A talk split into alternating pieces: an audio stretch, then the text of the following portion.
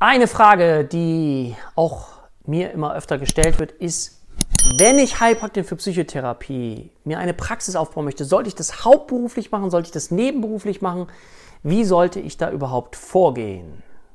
Mein Name ist Dirk, Dirk Schippel, ich bin Inhaber der HPA Heilpraktiker Akademie Deutschland und wir haben es uns zur Aufgabe gemacht, gemeinsam mit unseren Schülern und Absolventen psychisches und körperliches Leid zu minimieren.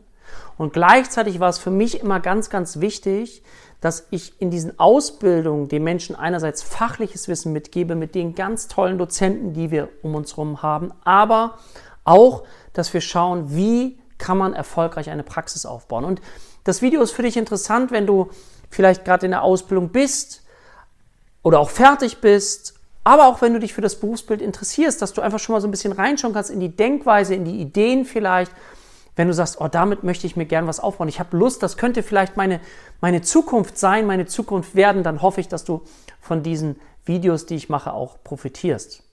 Wenn dir solche Videos gefallen, dann bitte gib dem Ganzen doch einen Daumen nach oben, diesem Video, und abonniere unseren Kanal, dann verpasst du kein Video mehr und schreib auch gerne etwas in die Kommentare. Ich freue mich da wirklich sehr drüber, über Diskussionen, über Lob, über Anregungen, alles das, was dir auf der Seele brennt. Okay, also Frage, eigene Praxis gründen, nebenberuflich oder hauptberuflich. Was meine ich denn überhaupt damit? Also, du kannst ja theoretisch sagen, ich habe die Ausbildung gemacht. Die meisten Ausbildungen sind ja berufsbegleitend. Dann bist du fertig und dann kannst du sagen, jetzt steige ich richtig komplett durch. Ich hänge meinen alten Job vielleicht an den Nagel und starte durch. Jetzt kurz zu mir. Ich gebe dir immer nur meine persönliche Meinung wieder. Ich habe den Wert Sicherheit in mir und Freiheit. So, das heißt, wenn du jetzt etwas von mir hörst, hörst du es vielleicht aus dieser Perspektive heraus. Das heißt aber nicht, dass es stimmen muss. Ja, ich gebe dir sozusagen ein bisschen einen Einblick, wie ich es geschafft habe und wie andere es auch geschafft haben und wie du das vielleicht für dich nutzen kannst. Und immer mit so einem Aspekt, okay, ich bin so ein Freund von, das richtig strukturiert aufzubauen. Aber es gibt auch andere Menschen, die sagen, die gehen da voll rein und, und es funktioniert alles. So, also, berufsbegleitende Ausbildung bei uns ist es so, das weißt du vielleicht schon, wir bieten ja bewusst eine einjährige Existenzgründungsausbildung noch an, wo wir die Menschen, die Ausbildungskandidaten an die Hand nehmen, nach den Ausbildungen oder auch während sie noch in den Ausbildungen sind, die eben dann schnell durchstarten wollen und zeigen denen und bieten den Schablonen, wie die das eben hinbekommen.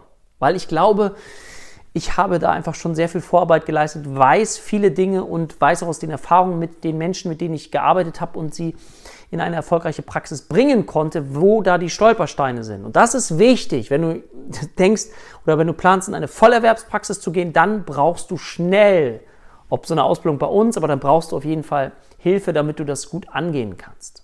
So, also nebenberuflich bedeutet in dem Fall, dass du dein, vielleicht deinen Job noch behältst oder dass du ein gewisses Kontingent an Zeit aufwendest, um deine Praxis nach und nach aufzubauen. So könntest du beispielsweise auch für dich sagen, okay, ich baue mir meine Praxis so auf, dass ich mir erstmal jemanden suche, der schon eine Praxis hat und anfrage, ob ich vielleicht Mittwochabends für drei Stunden den Raum anmieten kann. Also hast du nur die Kosten der Miete, hast noch deinen Job, bist also abgesichert und prüfst mal, wie du das hinbekommst, diese Termine zu füllen und baust dir so nach und nach weitere Patienten auf. Dafür musst du natürlich auch noch Marketing machen und, und die Leute müssen von dir erfahren, dass es dich gibt und dass du auch gut bist in dem, was du tust. Hm. Das ist die eine Möglichkeit. Und Vollerwerbspraxis bedeutet, du fokussierst dich total darauf, alle Zeitpotenziale, die du hast, gehen nur da rein, deine Praxis aufzubauen. Wenn du das möchtest, ist es wichtig, dass du dann aber gewisse geldliche Rücklagen gebildet hast, weil du eben nicht von Tag 1 auf Geld verdienen wirst. Also du musst das alles auch gut vorbereiten. Das möchte ich schon sagen. Das musst du dann möglicherweise im Vorfeld dann schon erledigt haben. Geh nicht davon aus, meine Ausbildung ist vorbei und auf einmal rennen sie mir alle die Bude ein. Die Leute müssen dich erst kennenlernen. Sie dürfen Vertrauen aufbauen. Und deswegen gibt es für beide Varianten Vor- und Nachteile. So. Wichtig ist, wie gesagt, was ich gesagt habe, dir ein finanzielles Polster aufzubauen. Das würde ich dir sowieso immer empfehlen, finanzielles Polster aufzubauen, auch mal für schlechte Zeiten oder falls irgendetwas passiert. Das haben viele Menschen in der Corona-Krise jetzt wirklich schmerzlich äh, gemerkt, wie wichtig das ist, dass man Rücklagen aufbaut durch das, was da passiert ist. Okay. Was ist ein Nachteil an, der nebenberuflichen, an dem nebenberuflichen Aufbau einer Praxis? Der Nachteil ist, dass du möglicherweise noch vielleicht in einem Job bist, dass du noch etwas machst, vielleicht auch etwas, was dir nicht so viel Freude macht und du einen Energieverlust hast. Du bist nicht zu 100% committed, du bist nicht zu 100% drauf und dran, deine Energie und damit auch deine Ziele umzusetzen. Und die Gefahr besteht, dass du Ziele verschiebst, dass du an manchen Tagen nicht so gut drauf bist, dann kommt vielleicht noch die Familie und du zeigst sowieso nicht mehr so viel Interesse und so weiter, sodass so dieser Wunsch so langsam immer ein bisschen mehr untergeht und du irgendwann denkst, ja, da war doch mal was, irgendwas, ich wollte mir doch eigentlich was aufbauen. Was ist da eigentlich passiert? Ich habe das irgendwie gar nicht hinbekommen. Ja? Und jetzt stell dir mal jemanden vor, der nur diese Chance hätte, als Vollerwerbspraxis durchzustarten. Kannst du dir vorstellen, wie viel Energie der da reingeben würde, wie viel Kraft, wie viel Zeit, wie viel Lernen der umsetzen müsste, wie stark auch der bereit wäre, seine Komfortzone zu verlassen und Dinge zu tun, wo er Schwitzehändchen hat. Das ist der Nachteil, wenn man abgesichert ist und gar nicht muss, dass man vielleicht seine Komfortzone gar nicht verlässt, dass man auch nicht bereit ist, mal zum Beispiel sowas wie ich jetzt hier mache, mal ein Video zu drehen, um bekannter zu werden oder Menschen anzusprechen, die einen unterstützen können. Ja? Wie sehr bist du bereit, Dinge außerhalb deiner Komfortzone zu machen? Das ist sowieso generell ein Thema. Wenn du erfolgreich werden möchtest, dann darfst du das immer und immer wieder tun. Ja? Und ich war immer sehr ehrgeizig und ich habe immer Dinge getan, vor denen ich Angst hatte. Ich erinnere mich an Führungskräftetrainings. Ähm, ich weiß noch, dass ich mal ein Führungskräftetraining gemacht habe ähm, mit Führungskräften ich sage jetzt mal nicht für, für, für eine Krankenkasse auch, so weit kann ich sein. Und dann waren wir im Kletterpark. Das hatte ich so initiiert, Outdoor. Und dann wollten die aber auch sehen, Teambuilding, wie ich das dann mache. Ja? Das habe ich dann aber gemacht. Dann überwindet man sich ja noch mal mehr, so, ne? Das, daraus habe ich wirklich viel gelernt. Und ich habe immer wieder Dinge gemacht, vor denen ich Angst hatte, wo ich das dachte, ich bin noch nicht so weit. Und dann bin ich reingewachsen. Und dadurch entsteht Selbstvertrauen und Selbstbewusstheit. Heißt nicht, dass du es perfekt machst, aber so lernst du eben. Ja? Auch jemand, der operiert als Arzt, der hat irgendwann seine erste Operation. Er übt äh, vorher an, an gestorbenen Menschen, damit er sich das anguckt, aber irgendwann ist mal die erste Operation. So. Und ich erinnere mich auch an einen Freund, der mich da sehr inspiriert hat. Das ist so ein Allround-Talent, der sich auch so, der war viel in der Welt unterwegs, äh, gereist, überall unterwegs. Und der wurde mal gefragt, ähm, du bist doch, also für so ein Projekt, weil er Geld brauchte, du bist doch Bühnenbauer, oder? Und er so, äh, ja. und hat dann einen Job gemacht. Und der war sehr clever, der konnte das gar nicht alles, aber er hat sich dann Leute geholt, das war eine ganz gute Bezahlung, die ihm dann geholfen haben und hat selber noch gutes Geld damit verdient. Also es hat noch gereicht. Er hat sich dann Hilfe geholt. Also mir geht es nicht darum, etwas vorzutäuschen, nicht, dass du mich falsch verstehst, aber irgendwie seine Komfortzone zu verlassen und, und auch selbstbewusst zu sein und, und mutig zu sein und dann zu lernen, aber immer im Sinne des Lernens und des, des Weiterentwickelns. Ja? Gleichzeitig, wenn du jetzt dem Wert folgst, wie ich ihm folge, Sicherheit, Rücklagen bilden, wie viele Rücklagen hast du, was für ein Typ bist du? Bist du auch eher so ein Sicherheitstyp, bist du eher so ein voll drauf Typ, hast du Familie, hast du keine Familie? Das sind alles wichtige Aspekte, die du berücksichtigen darfst in der Fragestellung, ob du nebenberuflich oder hauptberuflich daran gehst. Ja? Als ich mich in die Selbstständigkeit begeben habe, da war ich jung, ich war 23, ich hatte keine Familie, ich hatte nichts, ich konnte da voll reingehen und bin da auch voll reingegangen. Ja? Ähm, Okay, also das nochmal ganz, ganz wichtig, dass du das für dich klar hast. Auch die Frage finde ich ganz wichtig, wie viel Zeit will ich mir geben? Auch das würde ich begrenzen, dass du sagst, in der und der Zeit möchte ich das und das erreicht haben, weil sonst verlierst du dich im Tagesgeschäft. Und Tagesgeschäft bedeutet eben, du kommst nach Hause, machst erst wieder andere Dinge. Es ist am Anfang, wenn man, wenn das ein Thema neu ist und Komfortzonenerweiterung ist, dann ist es so, dass man sich so ein bisschen rein fühlen darf, aber auch manchmal, manchmal ist es auch quälen. Manchmal ist es eine Überwindung. Ja, manchmal ist es eine Überwindung, Dinge zu tun, sich mit Dingen zu beschäftigen, in denen man nicht so viel Freude hat, weil Patientengewinnung ist nun mal ein eigenständiges Thema dann nochmal. Ja, und dafür ist es wichtig zu überlegen, okay, wie kann ich das schaffen und dann einen Plan aufzustellen. Ja, einen Plan aufzustellen, ähm, dein Wesen dort mit einzubeziehen und einfach, wenn du weißt, was für ein Typ du bist, dann kann dir das sehr, sehr helfen.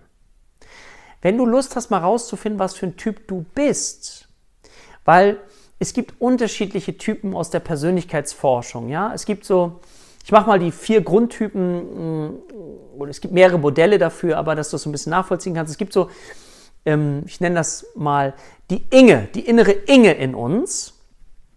Wenn du Inge heißt, dich meine ich jetzt nicht. Das sind Menschen, die sind so sehr vorsichtig. Die, ähm, das sind Menschen, die suchen auch eher nach Fehlern objektorientiert, sagt man dazu in der Forschung. Und Inge sieht überall ein Problem. Ich mache es ganz kurz und komplex reduziert. Sieht überall ein Problem. Ja? Und das ist ein Persönlichkeitsmerkmal oder ein Typus. Oder kann ein Typus in uns sein. Jetzt sagst du ja, oh, so, eine, so eine innere Inge, so eine Inge möchte ich doch nicht sein. Ja, doch. Also, das ist nämlich keine Wertung. Ich möchte zum Beispiel, dass so ein Mensch, eine Inge, die überall Fehler sieht, die möchte ich gerne, dass die am Flughafen an der Technik arbeitet. Da möchte ich nicht, dass Rick dort arbeitet. Was wäre der innere Rick für einen Persönlichkeitsanteil? Rick ist so ein Typ, ach, was kostet die Welt? Ach, ich bin so entspannt, ich bin so im, im Hier und Jetzt. Eigentlich gibt es doch gar keine Probleme. Der sieht gar keine Probleme, der ist völlig entspannt. Diesen Anteil brauchen wir, brauchen wir in uns auch, der gibt uns sozusagen Zuversicht. Aber den möchte ich nicht am Flughafen an der Technik sehen. Und dann gibt es noch einen weiteren Anteil, den dritten Anteil, das ist die Kira.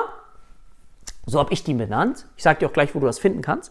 Die innere Kira, das ist jemand, der vielleicht so eher so im Außendienst arbeitet, die, die Bungee-Jumping macht, die einfach spontan ist, die auf Menschen zugeht, die ganz viel ja, tut und macht. Auch in so einem Unternehmen vielleicht, so im Außendienst, stell dir das vor.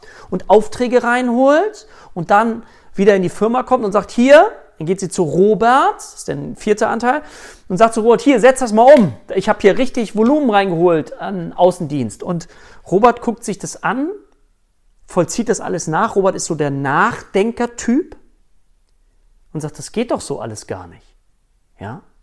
Es geht doch gar nicht. Robert wäre der Typ, der, wenn es zu einem Dinner geht, wenn er sich hier mit einer Frau trifft, die er noch nicht kennt, der sich erstmal alle Ratgeber dazu durchliest, genau nachdenkt, ja, der würde alles vorher durchplanen, wie das alles läuft, also der Denker in uns, der aber wenig spontan ist.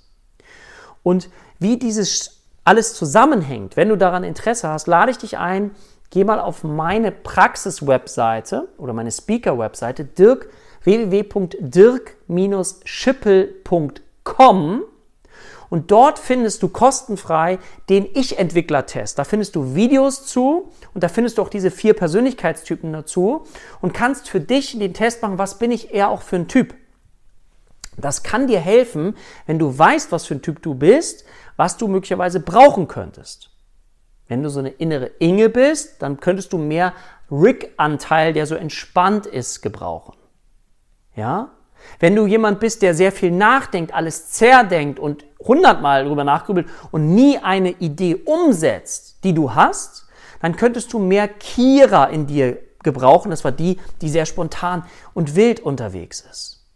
Ja? Und das erkläre ich dort sehr genau, weil ich glaube, dass es wichtig ist, diese Anteile, sich dieser Anteile bewusst zu sein. Und ich finde das Modell sehr schlüssig. Sonst guck nach einem anderen Modell. Völlig in Ordnung. Ne? Guck nach einem Modell, was für dich passt. Aber lerne dich besser kennen um dann eben zu schauen, okay, welche Fähigkeiten habe ich und welche brauche ich noch und welche kann ich durch Komfortzonenerweiterung selber kreieren in mir, Erfahrung sammeln oder wo brauche ich jemand anders, der mich dann bei dem einen oder anderen einfach unterstützt.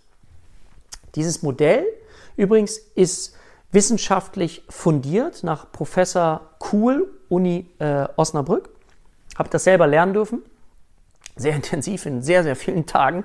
Ähm, es ist ein sehr komplexes System. Ich habe das versucht, so ein bisschen komplex reduziert darzustellen und deswegen lade ich dich dazu ein, das für dich einfach mal zu nutzen. Genau. Und wenn du sagst, ja, ich möchte darin gern Unterstützung haben, ich brauche einen Fahrplan und ich brauche jemanden, der mich an die Hand nimmt, dann lade ich dich ein zu unserer einjährigen Ausbildung schreibe ich mal unten rein. Guck dir ähm, gerne das Webinar dazu an, da kriegst du schon ganz viel Anregungen dazu. Das solltest du auf jeden Fall in Anspruch nehmen, wenn du dann in, ja, in schnellerer Zeit dir erfolgreich eine Praxis aufbauen möchtest. Ja? Und zum Schluss vielleicht noch eine kurze Anregung. Was auch immer wieder, was ich merke, was wichtig ist, ist, wie viel Unternehmerpersönlichkeit steckt schon in dir? Kennst du Unternehmer? Kennst du Selbstständige?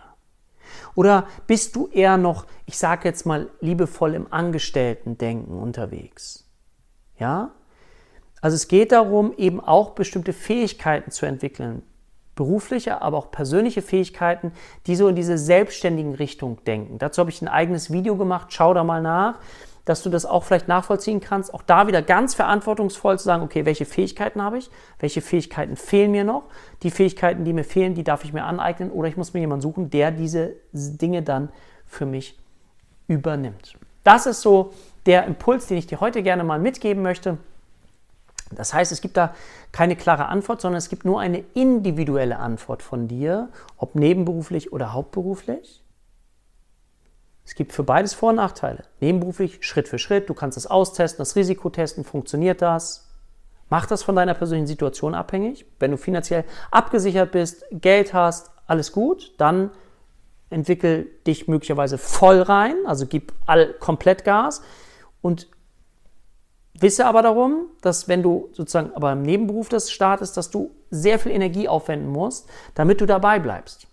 Ja, das ist nämlich das, woran viele dann leider scheitern, ist, dass sie nicht dabei bleiben und das braucht einfach eine gewisse Zeit. Ja, Erfolg braucht eine gewisse Zeit, die läuft häufig so parallel zur X-Achse und dann geht es nach oben. Das heißt, wir brauchen eben Durchhaltevermögen. Durchhaltevermögen ist eine wichtige Eigenschaft. Wie gesagt, schau in das Video auch nochmal rein, was ich zum Thema ähm, berufliche und persönliche Fähigkeiten oder Fertigkeiten gemacht habe zu dem Thema.